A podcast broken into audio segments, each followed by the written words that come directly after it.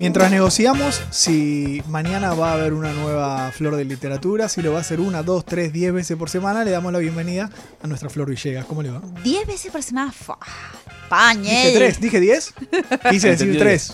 Dije diez, está bien, dos por día, excelente. Está bien, me quedo acá, me pongo un pegamento a la silla y me quedo para siempre. Cuénteme, Villegas. ¿Qué les traigo hoy? A ver. Una joyita argentina. A la señora Aurora Venturini, que la semana pasada eh, se hubiesen cumplido cinco años de su fallecimiento, pero bueno, falleció alguien que ganó un par de mundiales más que Aurora Venturini. Aunque podríamos decir que Aurora Venturini ganó eh, mundiales de la literatura porque para mí es una genia. Una autora un poco oculta, ¿sí? Que Ajá. en general no es muy conocida. Y que recién se hizo conocida o salió a la luz a los 85 años con su libro Las Primas, que en breve pasaremos a contarles. Pero como tiene unas amistades fabulosas y una historia que vale la pena contar, se las introduzco. ¿Saben de quién eh, fue amiga esta señora que es autóctona de La Plata como muchos seres de bien? De Bilardo, A ver, sigan tirando. ¿Quién da más? ¿Quién da más? de Verón, Y para mí es de por La. Plata. Y sí, claro. No, bueno, Eh. en Buenos Aires eh, se llevó muy bien con Borges y Ah, Victoria bien. Campo. Bien. Pero para mí la mejor amistad que tiene esta mujer es ni más ni menos que Eva Duarte de Perón, muchachis. Ahí está. Mirá. Bueno, Se conocieron en el Instituto de Psicología y Reeducación del Menor. Lo cuento porque ella estaba metida en esa movida. qué quilombo para un cumpleañito, ¿no? Borges, de Vita, como. o sea, Hermoso, pará. Y si te cuento las amistades que se hizo en Francia cuando se exilió en el 55, porque por supuesto, si era amiga de Eva Duarte de Perón, en el 55 se las tuvo que picar para París, para Francia, y se hizo amiga de, escucha, ¿eh? Jean-Paul Sartre, Bien, Simone de Beauvoir, claro, está bien. Albert Camus, Bien, el Beto Camus, el arquero. Juliette Greco, o sea, una cantidad de gente que decís, ¿cómo puede ser que esta mujer no haya salido a la luz, que sus libros hayan pasado desapercibidos por la historia? Bueno, por eso la traigo, porque es una gran escritora Claro. además, y eh, acaban de reeditar el libro Las Primas, editorial Tusquets lo reeditó, y acaban de lanzar una novela inédita que se llama Las Amigas. O sea, ¿se hace conocida su primera obra cuando ella tiene 85 años? Por supuesto que tiene muchos libros, pero la primera vez que recibe un premio Claro. es a los 85 años, en el 2007, que escucha esta, en el premio Nueva Novela Página 12. ¿Qué hace cuando ella llega? Esto está detallado en el prólogo de eh, Las Primas, De Las Primas. escrito por Mariana Enríquez, ¿Qué hace? que siempre que puedo la comento, ¿viste? Porque soy fan de ellas, entonces siempre que puedo la menciono. Mariana Enríquez comenta que cuando ella llega a recibir el premio, Mariana fue eh, prejurada de este premio. Llega así como con una actitud medio punk, porque ella era así, un, un ser medio freak. Y dice, por fin un jurado honesto. Claro, cuando le entregan el premio, la señora llega y dice, eso es espectacular. O sea, ya me cae bien de entrada. Eh, bueno, les cuento un poco de qué va Las Primas. Por favor. Este gran libro que recibió el premio en 2007. Es una historia de básicamente una familia de mujeres, relatado en primera persona por la voz de Yuna Riglos, ¿sí? Hay un detalle sobre el vínculo y el lugar que le da Aurora Venturini a las familias. Ella dice que, nada, tuvo familias extrañas, su familia fue extraña y, y medio que a través de la literatura resolvió eso que ella tuvo con la familia. Y habla de este libro de las primas como una novela autobiográfica. Dice, mis seres son monstruosos, mi familia era monstruosa, es lo que conozco, es como que ella escribe de eso, ¿entendés? Y bueno, de alguna forma siempre la familia está presente como un tema en sí en las novelas de Aurora Ven- Venturini.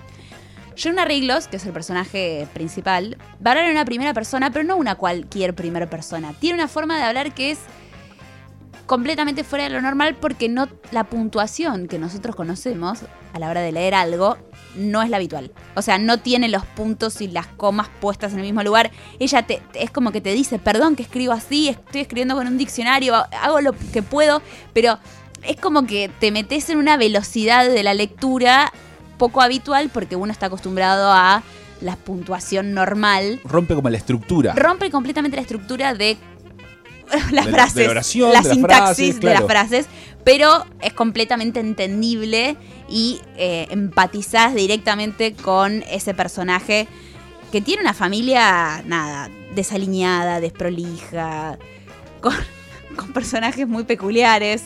No sé. Son todas mujeres grotescas, medio dañadas. Dice, no éramos comunes, por no decir que no éramos normales, ¿no? Tiene, tiene, adivina que tiene una personaje que es una prima, Sí. se llama Petra, que es enana y prostituta. Ok. Lo destaco porque vos tenés una p- peculiar eh, afición por los personajes eh, distintos en las novelas. Y bueno, no pueden dejar de leer esta novela. Y la otra novela, que es Las Amigas, también tiene a Yuna como protagonista, pero ya es una Yuna mayor. Claro.